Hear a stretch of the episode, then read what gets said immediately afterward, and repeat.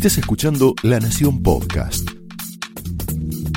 A continuación, Laura Di Marco explora amores y odios de los protagonistas y armadores de la política argentina en La Trama del Poder.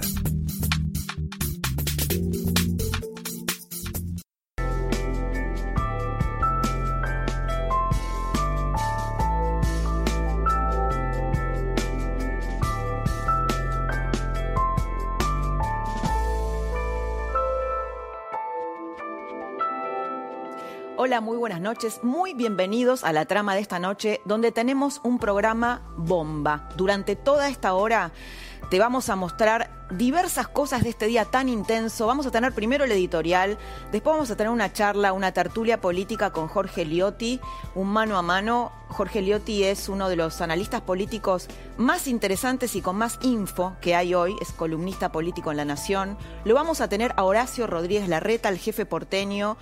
Eh, Sabés que es una noticia de último momento, hay cinco funcionarios del gobierno porteño que están contagiados de COVID. Hoy llegó las nuevas cifras de contagiados, es una cifra récord, hay 1.958 personas contagiadas y el dato, el dato político y también epidemiológico, es que 1.100 de esas personas son de la provincia de Buenos Aires. Y el 25% de estos 1.100 están ubicados, son contagiados en La Matanza y en Quilmes. De todo esto vamos a hablar con el jefe porteño y vamos a tener un debate imperdible con Claudio Suchovicki y con José Luis Espert sobre economía, sobre el tema del default, sobre el tema de Vicentín, de la TAN. Así que quédate porque eh, la trama viene picante. La estatización de Vicentín la expulsión de la TAN del mercado aerocomercial, sí, la expulsión, que generó mucha indignación en las redes sociales, el peligro de un nuevo default que reafirma a la Argentina como un defaulteador serial y, por supuesto, el aumento del riesgo país que se produjo hoy. Hoy, con todo este combo que te estoy contando, empeoraron las expectativas sobre que efectivamente se realice el canje de la deuda. De esto vamos a hablar con Sucho y con Expert. Bueno, todo este combo forma un combo de hechos locos. Hechos locos, así entre comillas, derivado de las ideas locas, ¿no? ¿Te acordás que el propio presidente había definido ideas locas a las ideas de Fernanda Vallejos, la economista de Cristina, que tenía la idea de quedarse con una parte de las empresas a cambio de esta ayuda que el gobierno estaba dando para pagar salarios y para ayudar a las empresas privadas durante la pandemia. El presidente también dijo a priori que él no está de acuerdo con estas ideas, eh, que vienen obviamente del búnker de Cristina y de la Cámpora. Pero viste cómo, cómo es esto. Pasan los días, a veces pasan horas, el presidente se desdice y las termina llevando a la práctica. ¿Por qué las termina llevando a la práctica? Y la otra pregunta es, ¿todas estas ideas locas son aisladas o son parte de un nuevo orden político social, económico, tal como te venimos planteando aquí en la trama. Esto del nuevo orden no es una idea que se me ocurre a mí. Lo dijo Cristina, lo dijo en la presentación de un libro. Mira. Hay que volver a ordenar todo, pero no en el viejo orden, sino en algo nuevo, que va a requerir, yo creo que un nuevo orden y un nuevo contrato social en el cual todos en la medida de sus responsabilidades, porque cuanto más tenés, más responsabilidad se tiene. Los actores económicos deben entender que cuando más favorecidos y más dinero tienen, más responsables son también para ayudar a que la Argentina salga adelante un nuevo orden y un nuevo contrato social. Esta misma palabra usó el jefe de gabinete Santiago Cafiero, que hoy debutó en su primer informe ante el Congreso. De eso vamos a hablar con Jorge Liotti en un ratito. Es la palabra que usó. Hay que ver si el nuevo orden en el que piensa Cristina es el mismo en el que está pensando Alberto Fernández. El kirchnerismo y el propio presidente ya desplegaron un relato para justificar el cierre de las operaciones de la TAM en la Argentina.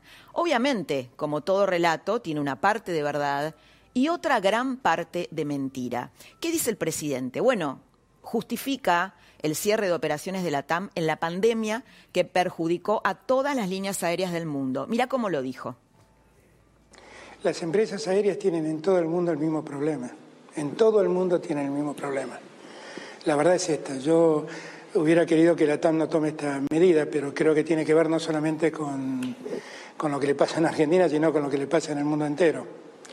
Y, es un problema para todas las aerolíneas, también lo tiene Aerolíneas Argentinas el, el problema, ¿eh? y lo tiene Lufthansa, que tuvo que socorrerlo el, Estado de alemán porque si no entraba en una crisis muy profunda, y lo tiene Alitalia, y lo tiene British Airways, lo tienen absolutamente todas las líneas aéreas. La verdad no me sorprendió porque es un problema de las líneas aéreas. Quisiera, por supuesto, que no que no se vayan y puedan seguir operando en Argentina. Y, bueno, solo he leído la noticia, vamos a ver cómo evoluciona el tema. Claro, vos no entendés nada de, esto, uno que, digamos, no está dentro del mercado aerocomercial en los detalles y decís, bueno, tiene sentido lo que dice, es de sentido común. Ahora, lo que no dice el presidente es que en nombre de la soberanía de los cielos, ¿no? cuando se estatizó aerolíneas en el 2008, se habló de la soberanía de los cielos, los argentinos, los argentinos venimos poniendo un millón y medio de dólares por día. Detengámonos acá, un millón y medio de dólares por día a través de nuestros impuestos, los que pagas vos, yo y todos. ¿Con qué objetivo? el de configurar a Aerolíneas Argentinas como una empresa estatal monopólica. Es monopólica, puede fijar tarifas a cualquier precio, manejada por los gremios y por la cámpora. Sí, Aerolíneas Argentinas está manejada por los gremios y por la cámpora y no tiene los mismos problemas que las compañías privadas porque regula ese mercado. Una compañía que, por ejemplo, suspendió empleados, me estoy refiriendo a aerolíneas, aerolíneas durante la cuarentena, pero que se dio el lujo de seguir pagándole esos sueldos, eh, solo dejó de pagar jubilaciones, cargas sociales, como, eh, bueno, este ajuste se hizo, como dice el presidente, en todas las líneas aéreas del mundo, ¿no? Un reajuste, una reducción salarial, como se está haciendo en muchas empresas aquí en la Argentina. Bueno, porque obviamente las líneas aéreas no están facturando. Bueno, Aerolíneas pagó todos los sueldos. ¿Qué le pasó a la TAM? Fue intimada, fue intimada solo en la Argentina, porque opera en muchos otros países, a una idea loca, en las palabras de Alberto Fernández, a pagar el 100% de los salarios. Esta fue la gota que rebalsó el vaso después de años de una competencia totalmente desbalanceada. La diferencia es obvia. Los estados emiten, pueden emitir para pagar sueldos, las empresas no. La prueba de esa cancha desnivelada es que eh, no solo la TAM está en problemas, sino el resto de las líneas aéreas que quedan en el país, que se van a quedar en el país, también están en problemas. Viró, Pablo Viró. Es interesante escuchar el relato de Pablo Viró. Lo vemos ahí. ¿Quién es Pablo Viró?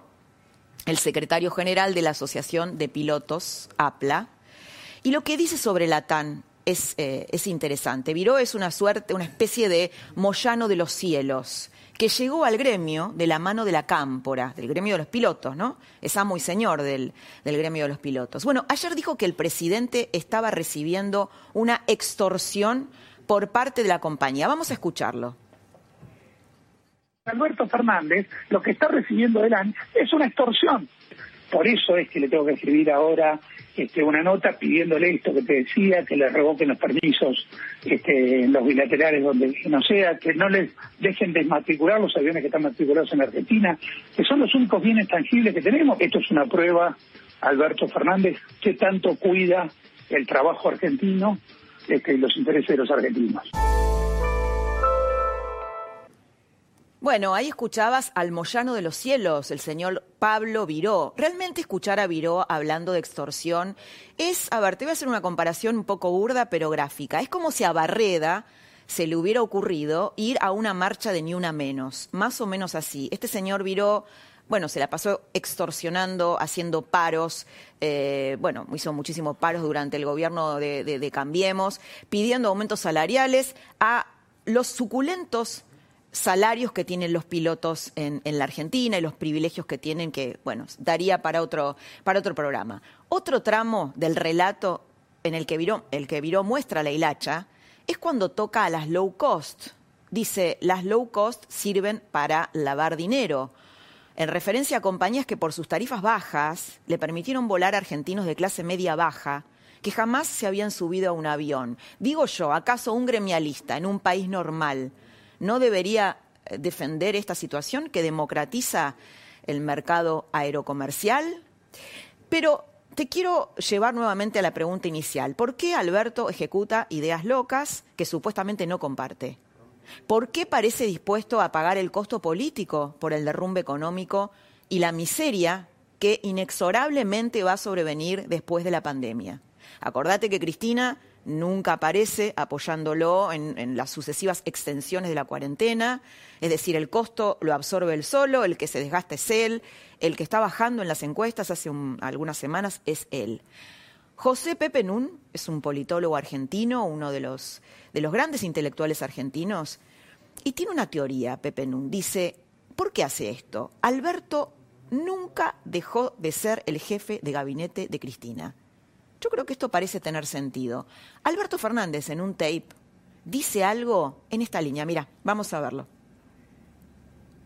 Yo lamentablemente llegué al gobierno dos veces, una como jefe de gabinete y otra vez como presidente y las dos veces recibí un país defolteado. Y la verdad es que me parece que tengo el triste designio de sacar al país del default. Porque no nos equivoquemos, ¿eh? El reperfilamiento era un default.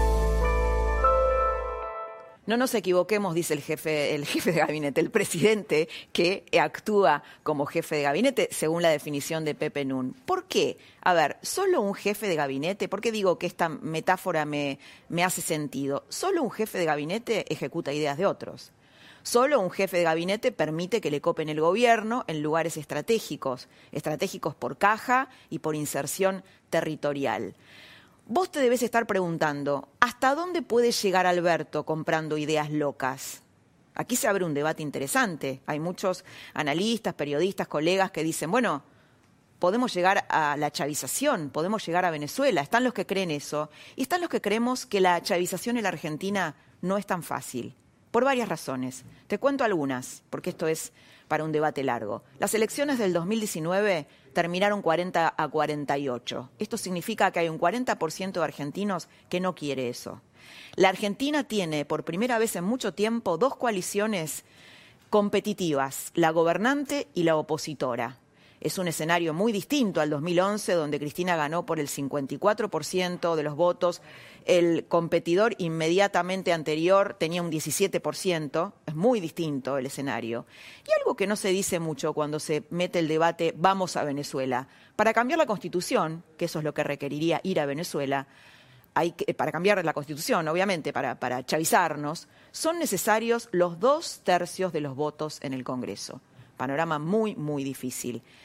Un dato más, la existencia de una clase media que tiene valores distintos y de un sector agroexportador, el campo, que siempre funcionaron como un límite frente a los avances hegemónicos. Ideas locas.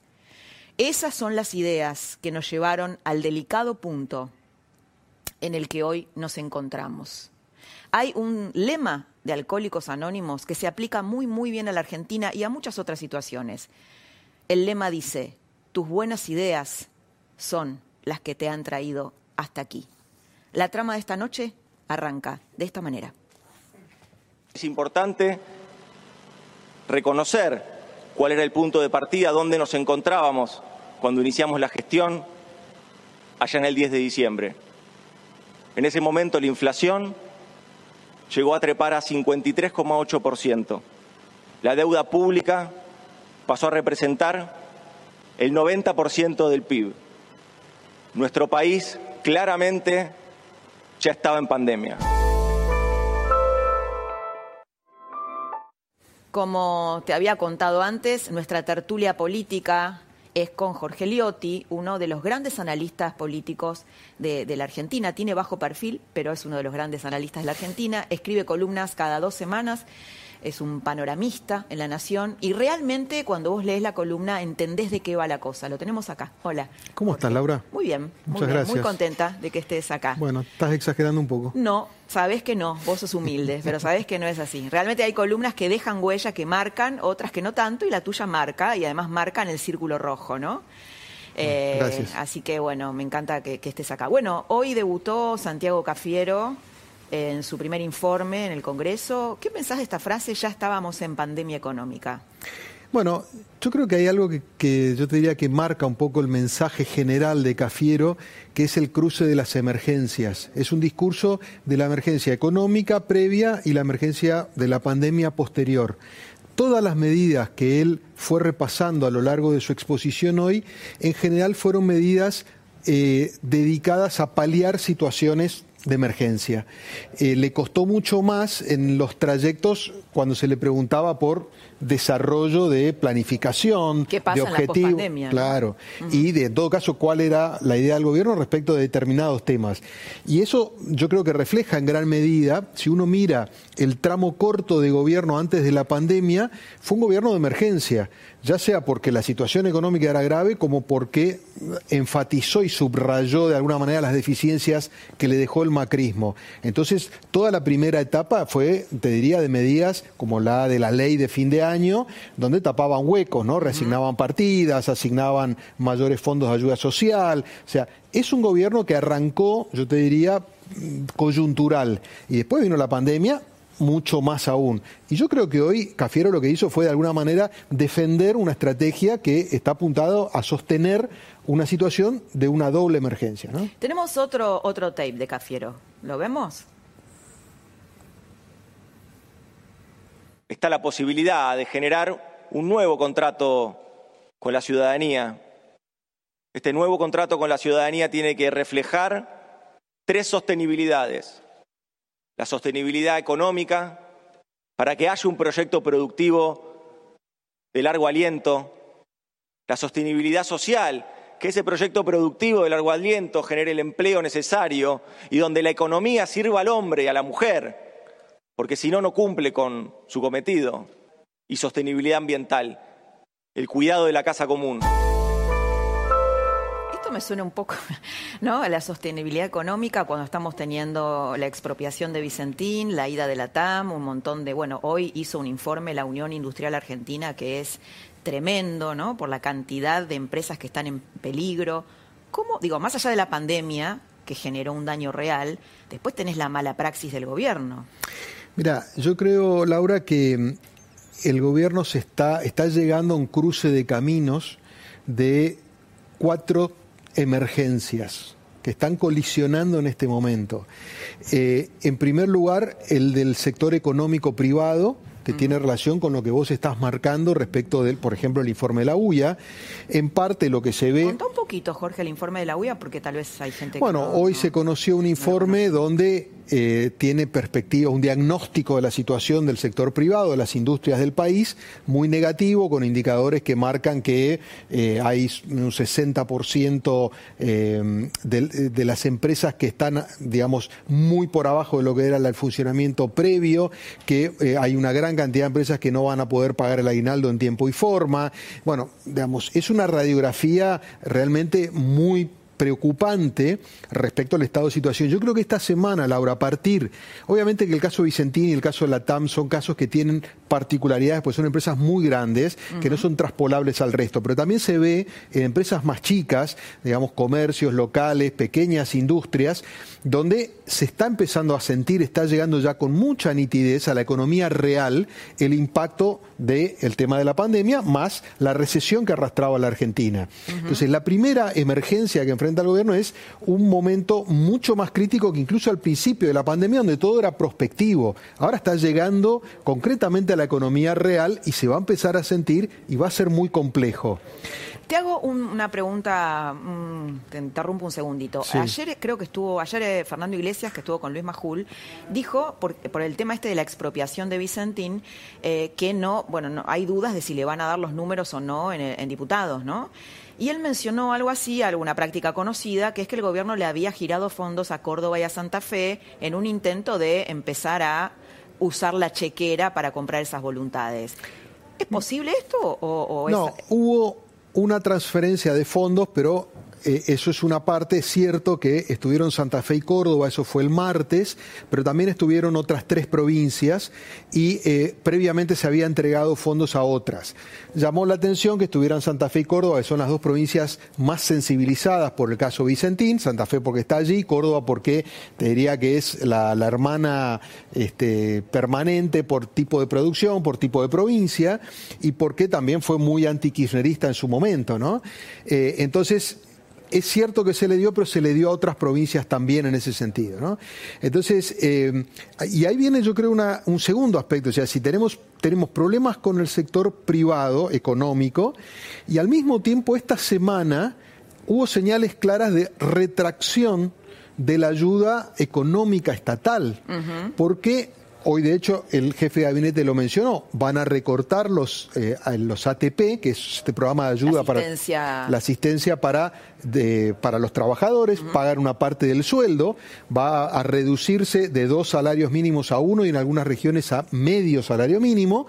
Hay una discusión sobre el pago del aguinaldo en cuotas. O sea, el Estado está, o porque está percibiendo que ya no le da más la máquina de emisión o porque quiere un poco empezar a desconectar el respirador de la economía, pero lo cierto es que está dando señales justo en el momento en el que la economía está complicándose más. Entonces tenés caída de los privados y un Estado que empieza a retraerse por agotamiento prematuro de la asistencia muy importante que vino dando en estos últimos meses. Y a eso le tenés que sumar la crisis de la deuda, que estamos, bueno, no se sabe si la Argentina va a ir un default o no, y la crisis sanitaria. Exactamente. Para hablar de alguna de estas cosas, lo tenemos ya en línea al jefe porteño, Horacio Rodríguez Larreta, que está, está aquí con nosotros. Horacio, ¿está aquí con nosotros? No, está vía, vía Zoom.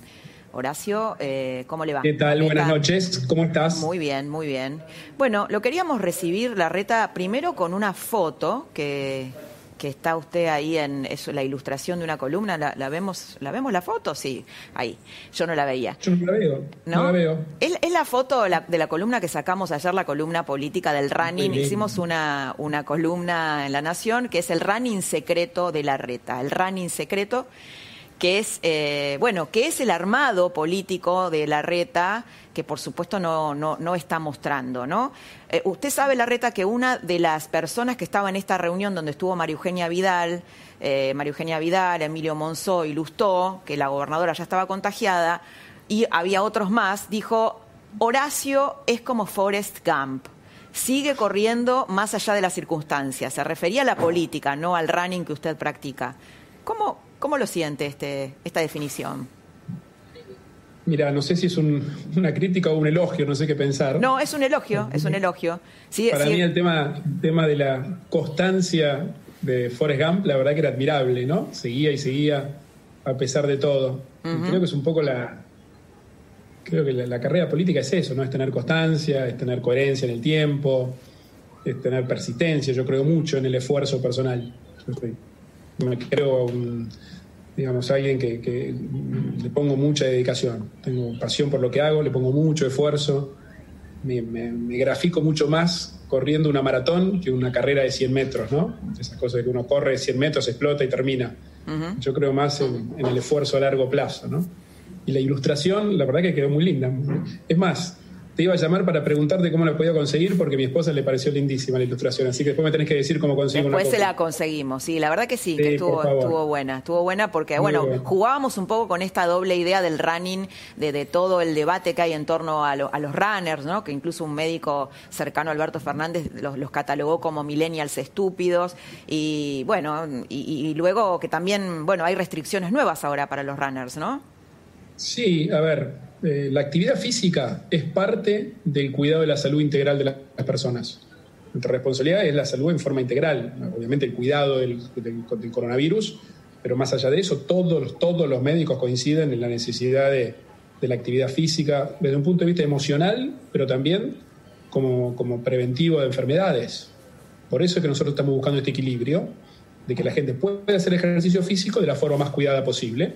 Por eso tomamos algunas decisiones hoy de ampliar el horario, cosa que si sale la misma cantidad de gente está más distribuida en el tiempo, y además hacer lo mismo que hacemos para los comercios, el documento par, el día par, documento impar y día impar. O sea, tenés más horario para hacer y mitad cada día, con lo cual con eso vamos a lograr más distancia todavía entre la gente, más allá de que si ya ves esta semana, que a pesar de que hace calor y todo está mucho más lindo, la gente lo hace con mucha más distancia, más cuidado.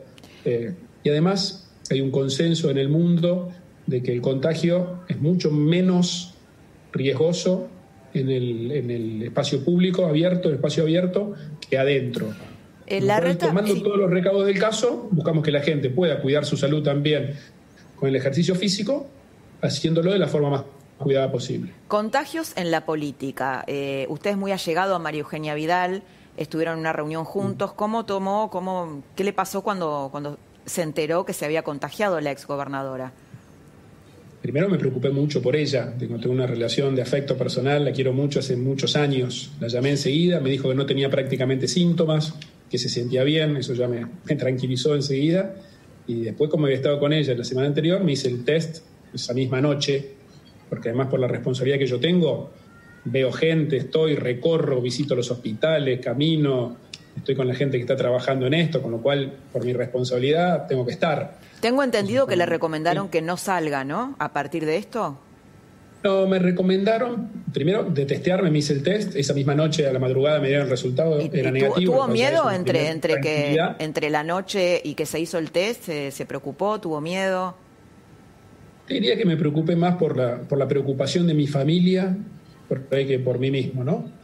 Esta es una enfermedad que se complica mucho en la gente, en los adultos mayores, o, si uno tiene alguna otra enfermedad, ¿no? lo que se llama la comorbilidad. Si alguno tiene otra patología, que, que, yo no soy persona de riesgo, con lo cual, digo, en ese sentido, siempre tranquiliza. Pero debe ser inquietante, ¿no? Y así todo, sí. así todo, Fernán Quirós me sugirió que por esta semana, hasta que no me hagan test definitivo mañana, que por esta semana trate de reducir y minimizar los contactos, el encontrarme con gente, ¿no?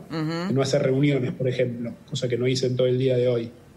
Incluso tuve un rato en la oficina de la tarde totalmente aislado porque tenía necesitaba hacer algunos papeles que tenía, pero no estuve en contacto con nadie. No, no, claro, supongo que debe, los debe haber conmocionado, ¿no? Lo de María Eugenia Vidal y lo de Insaurralde, y hay cinco funcionarios eh, del gobierno porteño contagiados también. Sí, sí, sí, sí. Hay varios contagiados del gobierno. Ya otros tantos se hicieron el test y les dio negativo. Eh, nosotros que estamos, digamos, tenemos la responsabilidad directa en el cuidado de la salud de la gente, tenemos reuniones personales, ¿no es cierto? Y les digo, así como lo hago yo también muchos del equipo están en la calle visitando, viendo. Eh, digamos, nuestra responsabilidad en la ciudad hoy es, muy grande, siempre es grande, pero ahora más que nunca, ¿no? Entonces nos cuidamos, hacemos las reuniones a distancia. De hecho, estuve con Vidal y ya todo indica que no me contagié de ella. O sea, cuidamos la distancia, estamos a dos metros siempre que estamos en la calle con barbijo. O sea, tomamos todos los recaudos posibles pero asumiendo que es un rol que tiene contacto con gente. La reta, eh, Jorge Liotti le va a hacer una pregunta. Sí, Jorge, buenas noches. ¿Qué tal, Horacio? ¿Cómo estás? Quería preguntarte, después de la reunión que tuvieron Alberto Fernández, Kicillof y Santilli el otro día, se tomaron algunas medidas, ¿cómo sigue a partir de ahora tienen previsto alguna otra reunión, pueden llegar a tomar medidas contemplando que la renovación eventual de la cuarentena recién va a ser el fin de semana que viene, más allá de estas medidas con el tema de los que corren y este tema eh, de las medidas con el transporte, ¿hay algo previsto? ¿Van a hablar? contemplando que hoy fue el día en el que se produjo el salto más importante respecto al día anterior en cantidad de contagiados. Sí, sí, sí, los datos de hoy son obviamente preocupantes. En la ciudad veníamos en una especie de meseta de varios, casi una semana, con alrededor de 500, 520 casos. El dato de hoy todavía no tengo el detalle, no tengo solamente el, número general, pero nosotros hacemos un análisis súper detallado que lo vemos mañana en la mañana con todo el equipo, todas las mañanas vemos eso. Pero sí, el dato preocupa, por un lado. Pero más allá del dato de hoy, se pueden tomar decisiones todos los días, no, no hay que esperar al fin de la cuarentena. Fíjate todas estas decisiones que se tomaron para, controlar mucho más la movilidad y el transporte público. Mm. Las tomamos porque las últimas dos semanas venían aumentando el dato de movilidad que se mide con los pasajeros del tren, del subte, con un sistema de medición, y venía aumentando la movilidad de la gente. Por eso se tomaron decisiones muy estrictas para reducirla. No esperamos, no hay que esperar el fin de la cuarentena. Sí, lo que vamos viendo es los datos. O sea, todas las decisiones las tomamos en función de los datos, de la evidencia, eh, y es información que vemos todos los días. Yo prácticamente todos los días, a lo sumo día por medio, hablo con el gobernador de la provincia, compartimos información, compartimos el análisis, habla el ministro de Salud nuestro con el de la Nación, con el de la provincia también.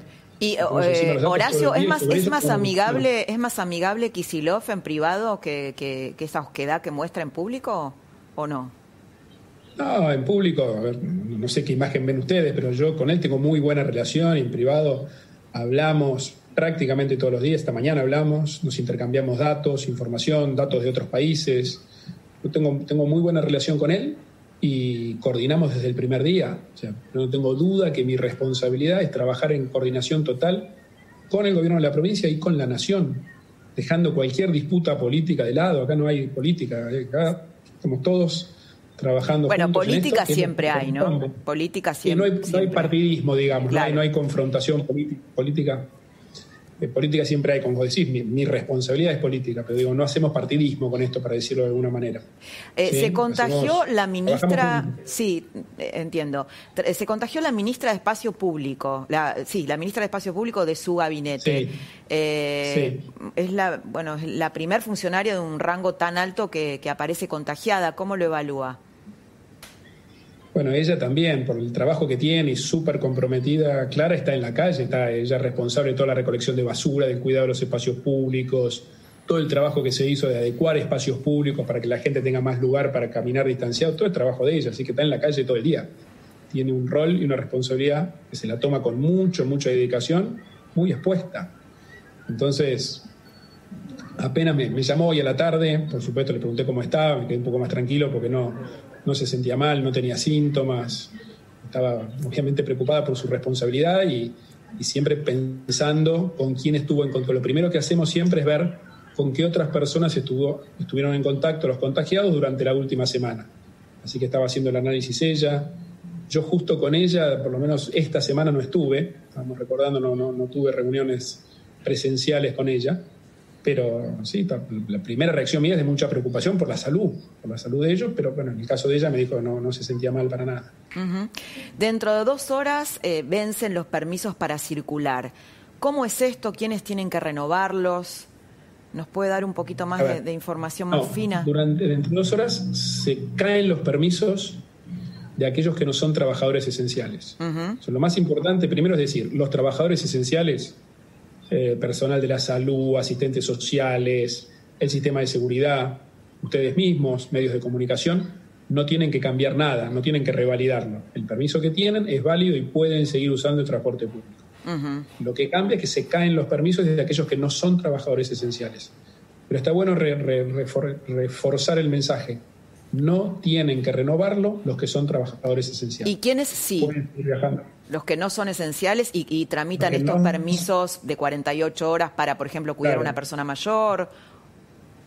Esos tienen que tramitarlos de vuelta. Eh, obviamente se tienen que aprobar como permisos. Antes funcionaba más como una declaración jurada que un permiso. No es que alguien lo aprobaba, sino que era una declaración jurada. Y la verdad que había muchos permisos de estos lados. Y eso es una de las razones por las cuales había aumentado la circulación de gente en el área metropolitana.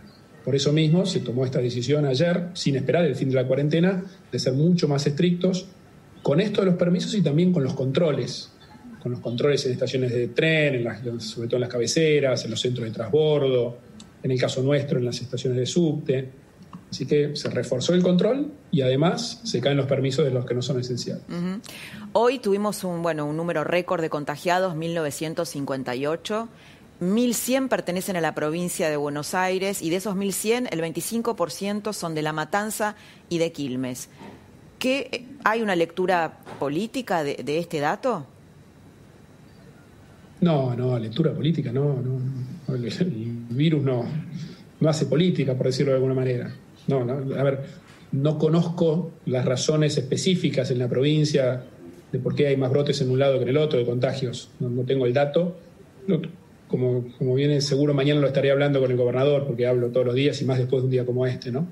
Pero no, no razones políticas, no diría yo. ¿no? Bueno, se ha convertido, en algún momento se ha convertido, ¿no? El famoso gráfico este de Goyán, el ministro de Salud bonaerense, que, bueno, que dijo, es claro de dónde se está irradiando el virus y mostraba la capital federal. O sea, en algún momento eso se intentó hacer. pero yo no, se ha visto que no, no entro en ninguna de esas polémicas políticas, por, decirlo de alguna manera.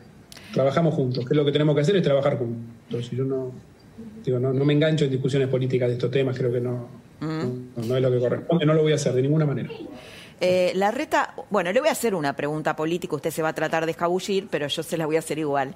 Y es que eh, muchas de las personas de Juntos por el Cambio dicen, bueno, pero no es la hora de que Horacio salga a diferenciarse del gobierno, están pasando cosas graves, eh, el tema de Vicentín, Latán, que se anunció que se va de la Argentina, eh, que levanta sus operaciones en la Argentina.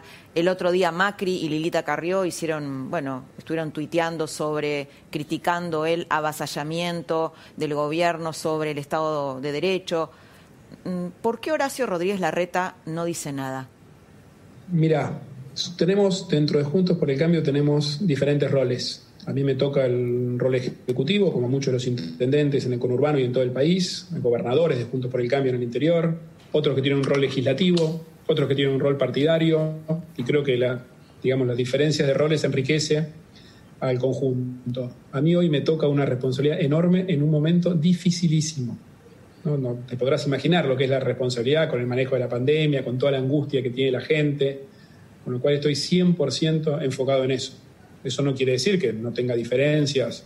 Creo que me preguntó el día de hoy un colega tuyo el caso de Vicentín, no estoy de acuerdo, y punto, y lo digo, no, voy a dejar de dar mi opinión para hoy mi foco, mi energía está puesta en la pandemia, en el cuidado integral de la gente, en atender, ayudar la situación económica, que entiendo que, sé que mucha gente es angustiante también, pero hoy mi foco, mi responsabilidad y las largas horas de trabajo de todo el día en esta maratón que vos decías antes al principio, las tengo muy enfocadas en esto y es lo que corresponde. Si en este momento eh, estuviera digamos, pensando en otras cosas, creo que no, no, no, no es lo correcto. Estoy 100% enfocado en esto. Horacio Rodríguez Larreta, jefe porteño, muchas gracias por haber estado aquí en la trama y, también por habernos ayudado a habernos dado información nueva, que bueno, eh, el coronavirus suceden cosas eh, día a día y también por habernos metido un poquitito en política. Muchas gracias. No, gracias a ustedes y acordate que te comprometiste a mandarme esa ilustración tan linda del, del día del runner, que hiciste ayer. Del runner, sí, sí, bueno, Muchas gracias. Prometido, gracias. Buenas noches. Buenas noches. Dale, gracias. Jorge. ¿Qué, ¿Cómo lo viste la reta? Es, difícil, ¿eh? Para que haga alguna bueno, declaración. Él tiene una estrategia y no se aparta de ahí nunca, ¿no? ¿Estará buena esa estrategia? Bueno, qué sé yo, este, hasta ahora él le dio resultado que es básicamente no exponerse como líder de la oposición, que empiece a hablar esto que vos le pedías, que hable de Vicentín, que hable de la TAM. Él no quiere, entiende que eso es un desgaste prematuro y que lo expondría excesivamente ante la embestida del oficialismo. Yo creo que él está en este lugar que es tratando, él, entiende que él se juega su gestión en este tramo en la administración de la pandemia y que después hay tiempo para diferenciarse, digamos, no sorprendería que cuando llegue el momento de la competencia electoral, no lo veamos más con Alberto Fernández, se abra y tenga otro discurso. Ahora tiene eh, como esta imagen de buen yerno, ¿no? Un poco, un poco como tenía Scioli en algún momento. Bueno, hay no quiero comparar, pero sí, hay alguna similitud. Yo creo que en todo caso lo que eh, vamos a tener que ver mucho después es si eh, Rodríguez Larreta logra transformarse de alguna manera en el sucesor real del liderazgo de Macri o si él de alguna manera termina siempre esperando que decante naturalmente en una especie de sucesión implícita. Eh, sucesor natural. En un sucesor natural, sí, un, heredero, digamos, del poder o del rol de liderazgo. Hay que ver si es un tiempista y en todo caso cuando llegue el momento demuestra que tiene la vocación de poder. Digámoslo también realmente, en algún momento parecía que cuando empezó no le iba a poder ganar la interna Michetti y allí está, ¿no? Es, verdad, es cierto. Jorge Liotti, muchas gracias no, por, favor, Laura, un la tertulia. Después en, otro vamos a tratar de agregarle un Malbec, así competimos con el momento whisky. bueno, va a ser más entretenido. bueno, una pequeña pausa y quédate porque viene un debate imperdible con José Luis Espert y Claudio Suchovicki con todo el tema económico de la Argentina.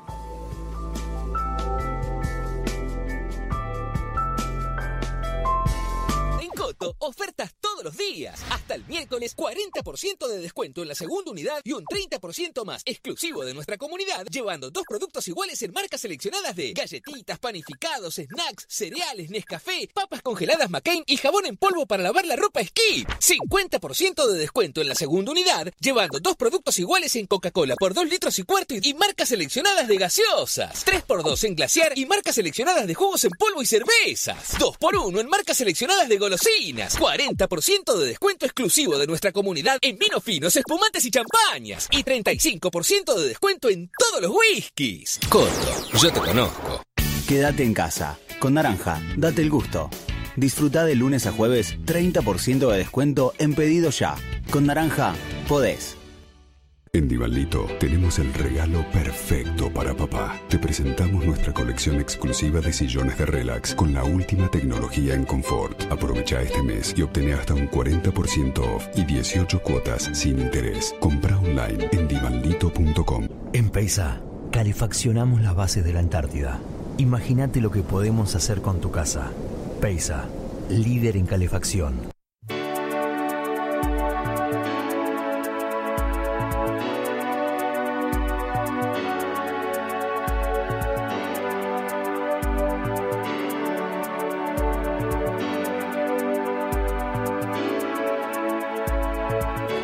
together now.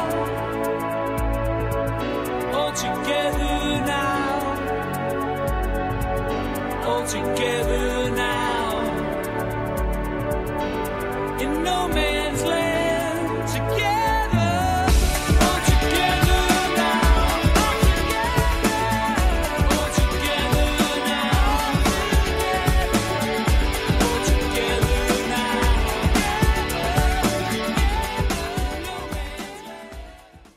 El 20 de junio es el Día Mundial del Refugiado. ¿Sabías que Argentina es uno de los tres países más amigables del mundo con los refugiados? Porque somos un país de gente solidaria, o como lo llamamos nosotros, ser un poncho azul. Desde ACNUR, la Agencia de la ONU para los Refugiados, hoy queremos decirles gracias. Sumate a los ponchos azules en ponchosazules.org. Este viernes, Juana Viale recibe a Hablemos de otra cosa en la mesa de Mirta. Acá está, el, este, trono este el, trono de la reina madre que ahora está siendo cuidado por la, por la princesa Viale. Su presente como conductora, la vida familiar en cuarentena y sus peleas con los medios. Ciertas personas creo que han tenido como una hazaña maliciosa, tendenciosa, que están anulados de mi vida. No te lo pierdas este viernes con Pablo Sirven por La Nación Más.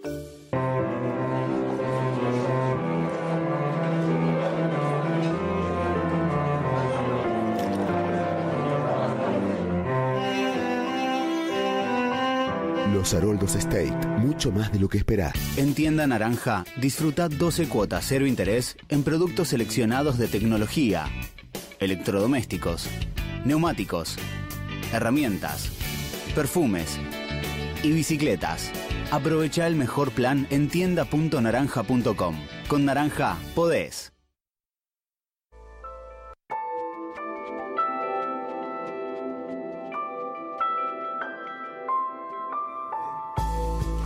Seguimos aquí en la trama y bueno, como les prometía, tenemos ahora debate económico. Tenemos al señor José Luis Espert. ¿Cómo le va? Qué elegante. Hola, ¿cómo le va? Y para venir a verte a vos y acá. Al señor el gran jefe. Te tacho lo de debate. La única vez que discutí con él tuvo razón él, así que me quedo callado no, escuchan.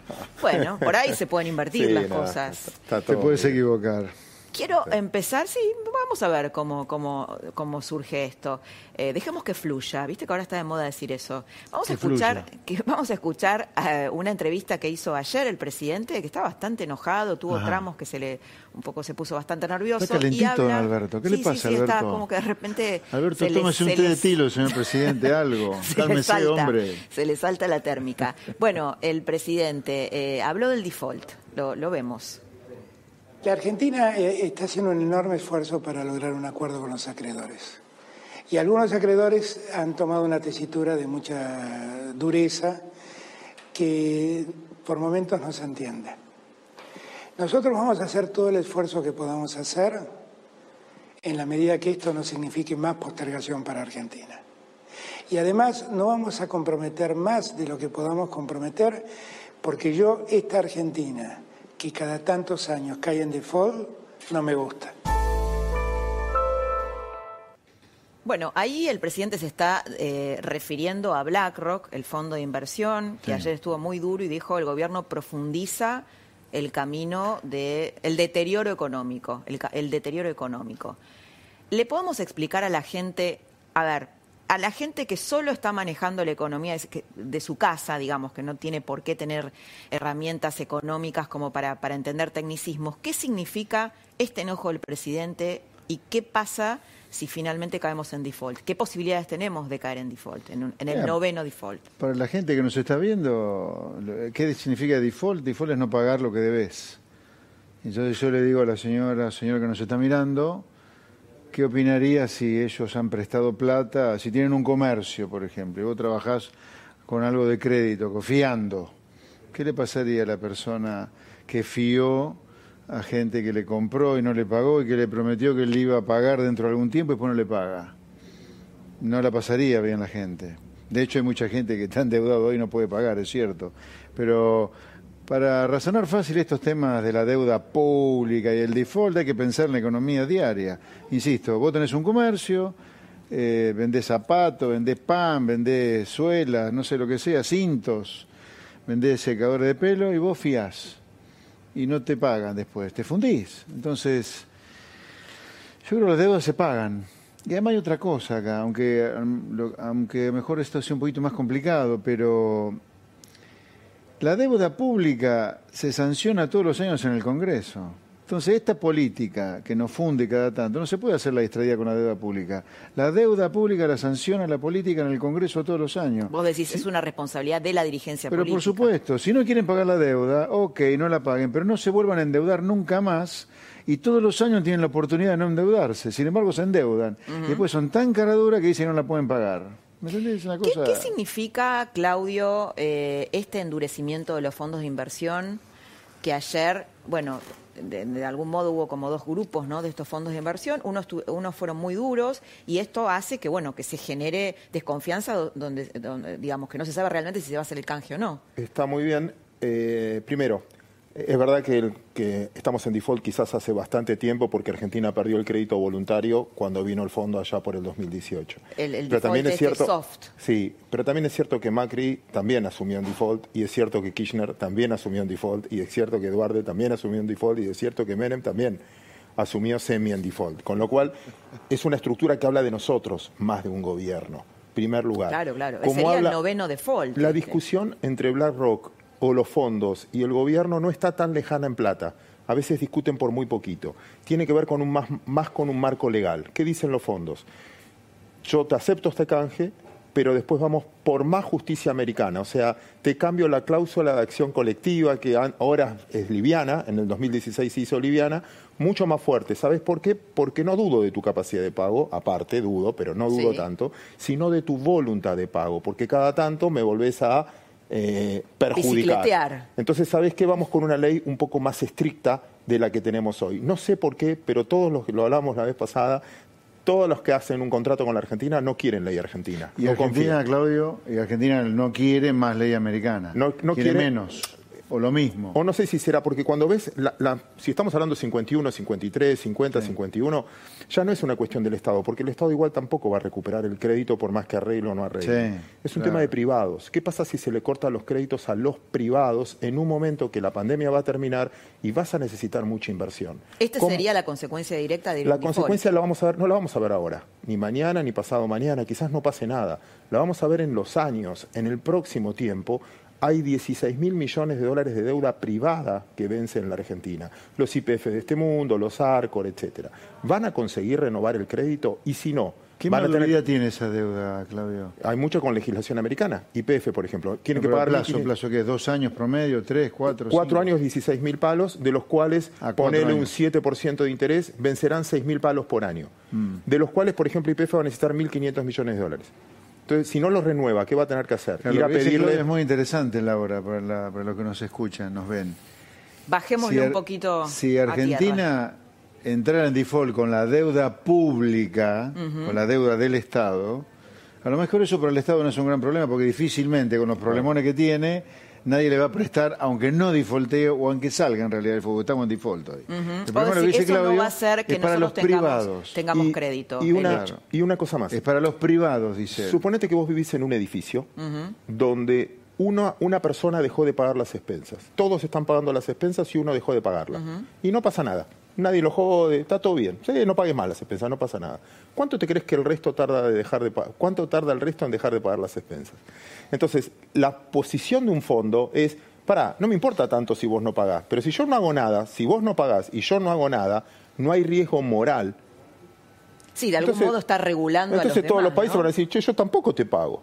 ¿Y por qué al fondo le pagás el 4% anual y el 100%? Y a mí me querés pagar 3 o menos y eh, con una quita, aunque es pequeña. Y después vas a los... Es como, es toda una educación. Si vos decís, bueno, vamos a hacer una gran moratoria. Entonces el que está pagando impuestos dice, pará, no entiendo. Si no pagás... Eh, está pasando esto, ¿no? digo, a nivel, a nivel de la ¿eh? economía real aunque Argentina no entra en default de la deuda pública, no es que esto es un vergel al día siguiente, o tampoco, si seguimos en default, porque ya estamos en default, no es que el país incendia después del día que no salgamos en default. La cuarentena, de la manera que la ha encarado el gobierno, está provocando un cráter con la economía. Hay un derrumbe en la economía. Acá está cerrando comercios a mansalva, gente que se va a quedar sin futuro, como hace un podolo, pedicuro, un tipo que vendía telas, la cantidad de bares de comercio, las empresas de turismo, los lugares de turismo que van a cerrar. Claro, la pregunta o sea, es, lo que viene es un cráter si había, económico, José Luis, otra opción, ¿no? Porque del otro lado tenés... ¿cuál, ¿Cuál podría ser esa, esas otras opciones? Todo, todo se podría haber hecho diferente y mucho mejor. Si tenés un minuto, te voy a dar mi hipótesis, porque lo que yo hubiera hecho tiene que fuerte, eh, te interrumpo un segundo, es muy fuerte lidiar con el miedo de la gente, ¿no? De hecho, ahora tenemos ah, un montón El gobierno no ha parado de meterle miedo a la gente. Contagiados. No, no, claro, claro. Pero el gobierno no ha parado de meterle miedo a la gente. Por acá hay que decir la verdad, este es un virus que contagia mucho y mata muy poco con todo el valor que tiene la vida. Yo no es que esté despreciando la vida, pero digo, meter semejante miedo parecería ser que estamos en un virus que te mata a todos. Y en realidad eso es estadística, no es opinión, es dato. Esto es un virus muy mortal para una población de 75 años hasta para arriba y que incluso ha tenido algún problema de salud importante previo, como tuberculosis, por ejemplo. Pero es un virus muy contagioso, pero no es mortal. El miedo que le ha metido el gobierno a la gente es justamente de manera deliberada para transformar a la cuarentena en una épica. Acá estamos frente a la épica de la cuarentena. que hay un plan, hay sí, claro, hay un plan, no hay duda. ¿Y el plan persigue fines políticos y económicos? Probablemente, pero... Ahora, pero el costo lo va a, pagar... Eh, el, costo económico lo va a pagar Alberto Fernández. Sí, sí, probablemente. Pero a lo mejor le sale mal la jugada, pero la jugada es la crisis económica que se avecina o las dificultades económicas es culpa de la pandemia, la cuarentena está perfecta, Nada que ver, es al revés, te diría. Bueno, hoy salió Alberto Fernández diciendo que el hecho de que la TAN se vaya de la Argentina, que después me gustaría que habláramos un poquito de eso, tiene que ver con la pandemia, porque esto pasa en todo el mundo. La pandemia es la causa, causa el problema, y nosotros desde el gobierno, dice Alberto Fernández, por el gobierno, vamos a ser los artífices del rebote, de la recuperación. Totalmente fuera de la realidad, fuera de la realidad. ¿Por qué? Porque hay una épica acá de la pandemia, que es esta la pandemia provoca la crisis y yo te saco la crisis. Ahora, ¿por qué, por qué esto? Eh, el gobierno quiere hacer una épica de la minimización de los muertos y la minimización de los contagios. O sea, la idea del gobierno es, yo tengo que hacer una épica, yo tengo que ser el número uno en esto, en el número de menor cantidad de muertos y en el número de menos contagiados. Ahora, ¿cómo minimizo la cantidad de contagios? Suponete que no, no nos mienten con los muertos. Bueno, de hecho hubo un editorial en The New York Times elogiando la cuarentena argentina. Ahora, suponete que vos querés minimizar la cantidad de contagios. Los muertos eso no lo puedes ocultar, pero los contagios sí puedes ocultarlo. ¿Cómo? No testeando. Ahora, ¿cómo haces para proteger a la población sin testear? Cuarentenando. Por eso la cuarentena esta es eterna. Porque hay una decisión estratégica de no blanquear la cantidad de contagios para hacer de eso una épica. ¿Eh? En lugar de importar millones de test desde el día 1, que esto empezó allá por enero-febrero, no se ha importado nada de test, Argentina no testea a nadie, comparado con lo que testean países de similar ingreso per cápita, incluso de la región, justamente porque hay un objetivo de ocultar el Está complicada también, ¿no? Chile testeaba mucho más que nosotros. Eh, está bien, pero eso no quita que es clave testear. Acá lo que debería ser hecho es lo que han hecho los países civilizados. ¿Qué han hecho? Testean de manera masiva, separan el rebaño que está sano del que está enfermo, y ni hablar a la población de riesgo, y cuarentena solo ese rebaño. O cuarentena solo parte de la población. El resto, vida normal. Porque ¿sabes qué pasa? Yo creo que acá en parte la nosotros somos responsables también de esto, no solo el gobierno, pero sí apelar un poco a la responsabilidad, un poco lo que pasa en Uruguay, ¿no? no puede ser, no puede ser que acá estemos 90 días con comercios cerrados que se están fundiendo, gimnasios, este, bares, restaurantes, insisto, es una locura esto tener el país cerrado. Vamos a hacer un, un, pequeño corte, José Luis y Claudio, y después volvemos con tema Vicentín y tema Latam. Corte chiquitito y volvemos. Ahora en Coto, ofertas todos los días. Hasta el miércoles, elegí la promoción que más te guste. Hasta 18 cuotas sin interés o 10% de descuento en un pago exclusivo de nuestra comunidad en productos seleccionados de Electro. Exclusivo para venta online. Envío a domicilio sin cargo hasta el 24 de junio. Coto, yo te conozco. Con Naranja, podés comprar lo que necesitas en farmacias adheridas en 5 cuotas cero interés. Conoce más promos en naranja.com. En Peisa, calefaccionamos las bases de la Antártida. Imagínate lo que podemos hacer con tu casa. Peisa, líder en calefacción. Invertir en Superfondos de Santander es tu mejor manera de ahorrar. Llama al 011-4341-3050 y charla con un especialista, seas o no cliente. Invertir es simple. Más información en santander.com.ar. Queremos ayudarte. Del viernes al domingo en Disco y Jumbo, 80% de descuento en la segunda unidad de marcas seleccionadas de pañales, capilares, protección femenina. 70% de descuento en la segunda unidad de marcas seleccionadas de papel higiénico y snacks. Además, 3x2 en cervezas y aguas. Suprema de pollo fresca, 189 pesos el kilo. Descarga nuestra app y conoce la nueva funcionalidad de compra rápida. Escanea tus productos, genera el QR para pagar en la caja de autoservicio y vuelve a tu casa. Al final del día, ellos siempre encuentran algo para sacarte una sonrisa. Lo que el día se llevó, de martes a viernes a las 23. Para que te vayas a dormir siempre con una sonrisa. En La Nación Más, periodismo de calidad. En Divanlito tenemos la nueva generación de camas articuladas multiposición, perfectas para disfrutar al máximo el placer de estar en casa. Aprovecha nuestro aniversario y obtené hasta un 40% off y 18 cuotas sin interés. Compra online en divanlito.com. Llegó la nueva familia Galaxy S20 a personal, con un salto gigantesco en resolución y un zoom que va a cambiar tu forma de sacar fotos y filmar videos. Entra en tienda personal y pedilo en 18 cuotas sin interés. Y si sos cliente personal Fiber Tenés un 10% de descuento. Personal. ¿Buscas mantener tus huesos fuertes y sanos? Extra Calcio de la Serenísima es ideal para vos. Huesos sanos y fuertes. Leches funcionales de la Serenísima. Una para cada necesidad. Los que trabajamos en Itaú no queremos que los jubilados vengan a Itaú. Por eso, a todos nuestros clientes que lo pidan, le vamos a llevar la jubilación hasta su casa. Ahora, los jubilados que cobren en Itaú pueden elegir recibir su dinero en sus casas, sin filas, sin esperas, sin riesgos para su salud. Conoce más en itaú.com.ar barra jubilaciones. En Frávega tenemos más para papá. Regalos seleccionados con hasta 40% de descuento y hasta 18 cuotas sin interés. Smartphone LG K50S con pantalla de 6,5 pulgadas en 12 cuotas sin interés de 1.999 pesos y con envío express para recibir antes el regalo de papá. Frávega, cerca tuyo siempre.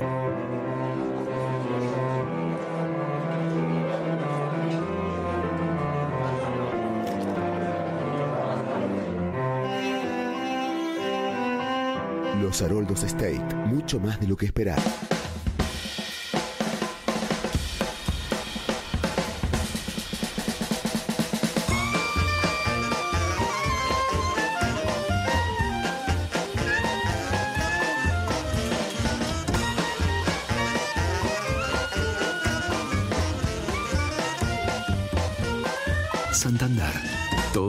Juntos ahora. las cosas que pasan fuera de cámara en este debate, lo más interesante. Seguimos con Claudio Suchovicki y José Luis Espert.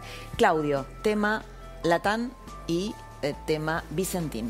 Vamos a suponer que ya está discutido, debatido y todo el mundo ya está enterado y, quizás ahí no tengo tanto valor agregado. Pero hablemos de futuro.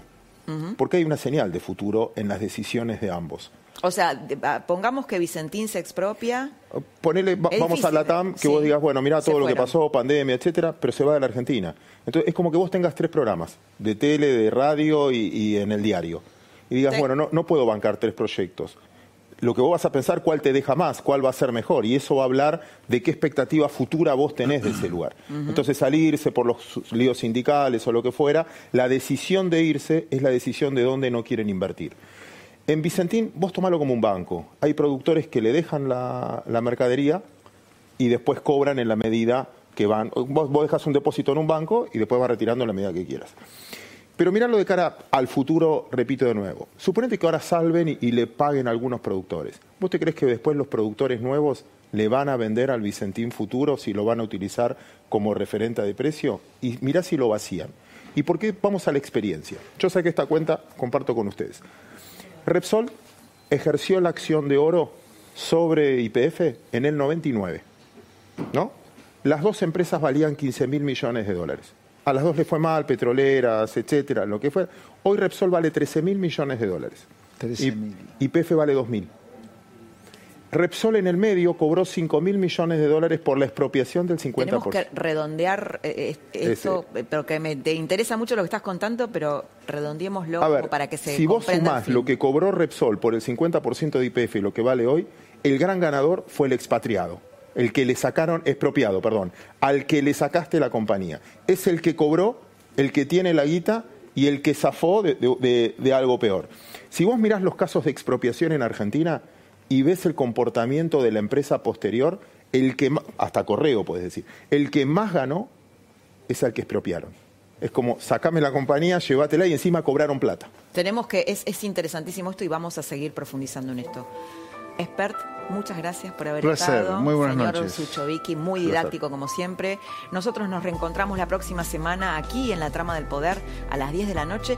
Quédate con Carola Gil con lo que el día se llevó. Chao.